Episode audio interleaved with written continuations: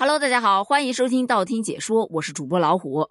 昨天有这样一则新闻啊，登上了热搜，说近日上海已经正式实施了新版的上海市公共汽车和电车乘坐规则。那相较于旧版，新版当中增加了乘客安全乘车、文明乘车的要求，其中就明确规定了在车厢内禁止饮食，当然婴儿和病人是除外的。还有一个新增的点，就是说在使用电子设备的时候禁止外放声音。关于这两条新增啊，有很多人表示支持，那自然也是有人会表示反对的。先来聊一下支持的人，他们是怎么看的呢？就有说呀，在车上吃东西，你就得摘口罩，对吧？你摘下口罩，你想想现在是什么时候？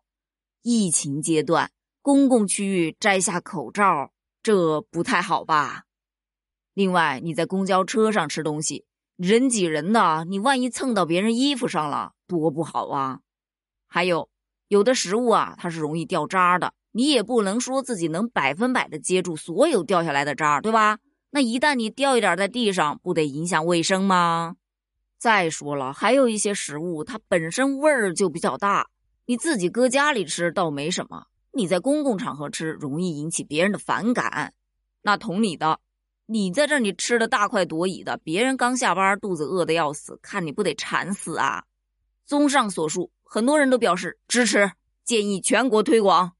而反对的人表示呢，人家上班族早上在公交车和地铁上吃早餐，你能给人家制止了？你要让人家饿着肚子去上班，也太不人性化了吧？什么奇奇怪怪的规定啊？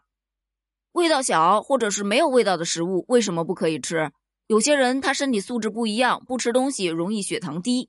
这公交车车程有的都很长，你不让人家吃，万一人家晕倒了怎么办？不能一棒子都打死。这是关于在车上饮食的争议，而在车上公放的那就没有什么争议了。大家的意见是出奇的一致。在公共场合被迫去看别人喜欢的一些短视频，真的是很折磨人的一件事儿了。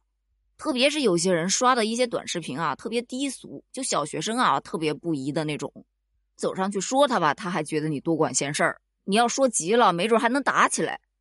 聊到这儿，那么问题来了：乘坐规则当中只说了禁止这些行为，但是并没有相应的处罚措施。说白了就是我已经明令禁止了，那做不做得到就靠你自觉了。而自觉性这个东西，你对于有素质的人来说，他就有。你对于某些人来说，他没有啊，那你这禁止不就禁了个寂寞吗？你看啊，现在的公交车基本上都是无人售票，就一个司机在那开车，到站了开个门关个门，对吧？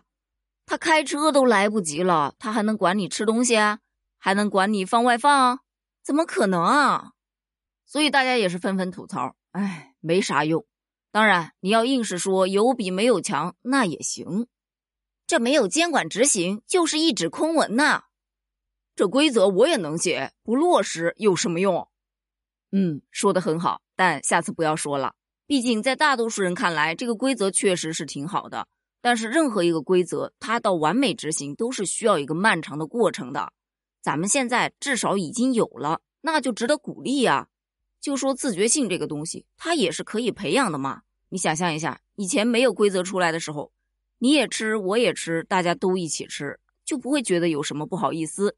但现在规则出来了，你不吃，他也不吃，我一个人坐那儿吃，还得被你们看着，我自然也就不好意思吃了嘛。但是这一点啊，放在这个外放的这个处理上就不太合适了，因为大家都看着他一个人刷，他可能会觉得，嗯，原来大家跟我的品味是一样的。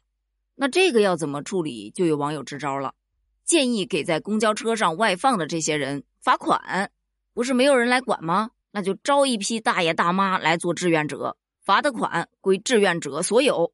我想这样应该很快就会杜绝这种现象了。毕竟，通常在公交车上，这个外放声音放的最大的就是大爷大妈们了。咱现在把他们都招来做志愿者，既约束了自己的同时，又管了别人，这不一箭双雕吗？不过，这都只是网友们的一些思路，你要真实施起来，还挺有难度的。毕竟人家放个公放，你罚多少是罚呢？另外还有一群网友，他们就表示啊，能不能顺带一下，明令禁止带高压锅和播放卡农呢？这个梗你听明白了吗？听明白的在评论区举个小手哦。那么关于上海公交车实施的这个新规，你又是怎么看的呢？欢迎在评论区给我留言哦，咱们评论区见，拜拜。